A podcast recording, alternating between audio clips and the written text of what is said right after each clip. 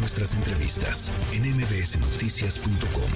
Escuchas a Ana Francisca Vega.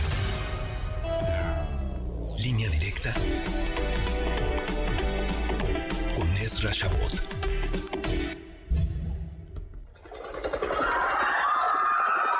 Fueron los disparos hechos desde la azotea del edificio Chihuahua, de allá al Prado, perversamente contra los soldados. Cuando vimos las famosas luces de Bengala, alcanzamos a ver de, de frente la, la llegada de los soldados. Pero de lo que estoy más orgulloso de esos seis años es del año de 1968, porque me permitió servir y salvar al país.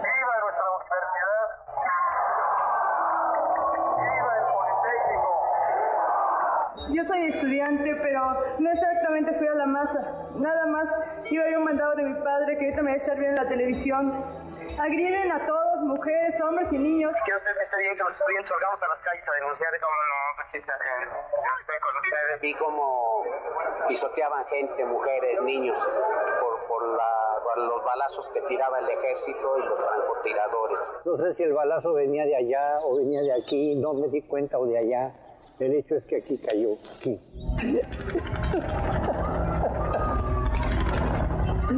Es lo más tremendo de mi vida.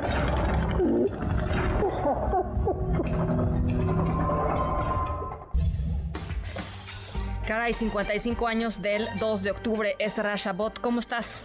Hola, ¿qué tal? ¿Cómo estás? Buenas tardes, Ana Francisca. Buenas tardes al auditorio. Sí, 55 años, sin duda alguna, de pues eh, un, un evento que trasciende sin duda la historia, la historia nacional. Hace 55 años, finalmente, el gobierno mexicano no tuvo capacidad de entender en dónde estaba.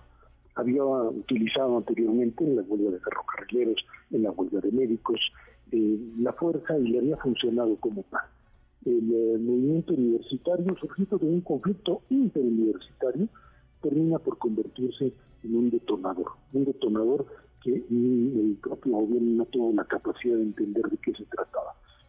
En eh, esta locura de la conspiración comunista, en un mundo todavía pues en donde Unión Soviética y Estados Unidos se repartían las partes, terminamos viendo cómo pues la fuerza bruta fue capaz de hacer de las suyas. Un ejército mexicano que por supuesto por supuesto respondía a, las órdenes del propio presidente de la República, pero también, y eso hay que decirlo claramente, la acción de grupos parapolicíacos, grupos paramilitares.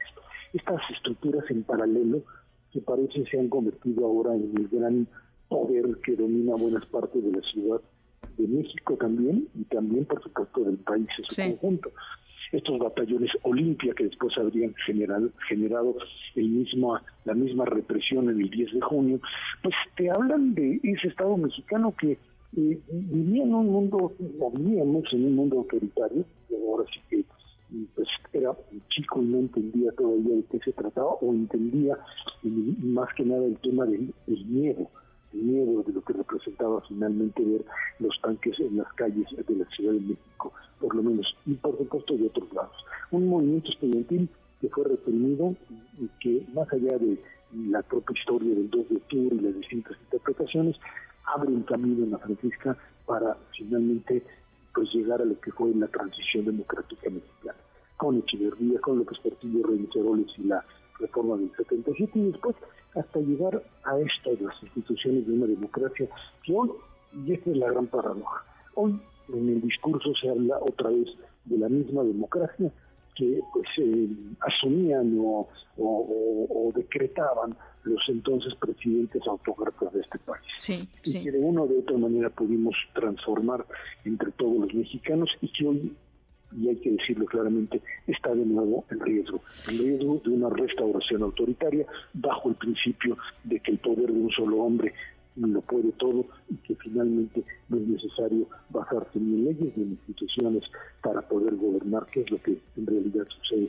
Esta es la gran paradoja de un 2 de octubre, de algo que pues incluso muchos de los que hoy están en el poder, o algunos de los que están hoy en el poder, pues lo vivieron como, como ah, pues parte de la rebelión la historia, ¿no? y de Sí. la represión que vivieron Sí, sí. y hoy hoy simple y sencillamente están del otro lado y parece que Oye, y, fíjate, no nada más del otro lado, hoy me impactó muchísimo la declaración del presidente López Obrador eh, justificando la, acción, digamos, del ejército, de, los militares, diciendo que cumplían órdenes. Vamos a escucharla, ¿te parece, eh, Por favor.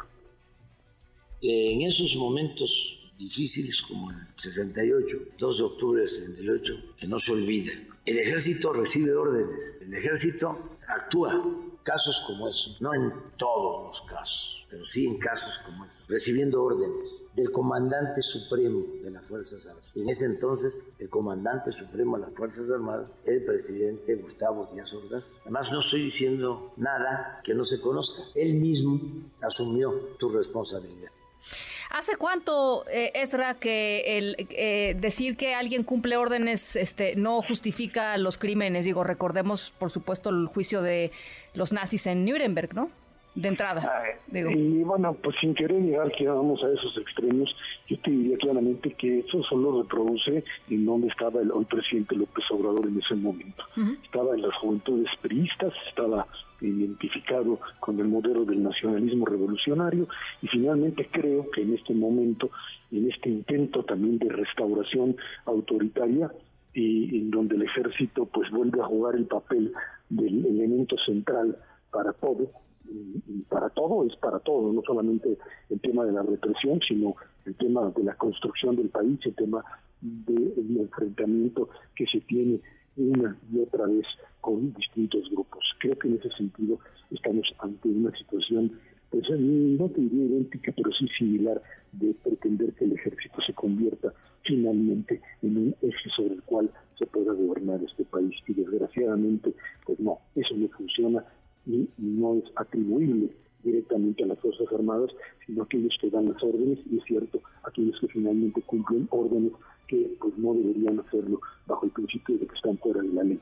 Se claro. de defender la Constitución pues claro. y, no de, y no de obedecer o al caudillo o al presidente. Pues claro, ¿no? El ejército mexicano en cualquier época pues, eh, obedece a la, a, la ley, eh, obedece a la Constitución, responde a la Constitución, defiende la Constitución.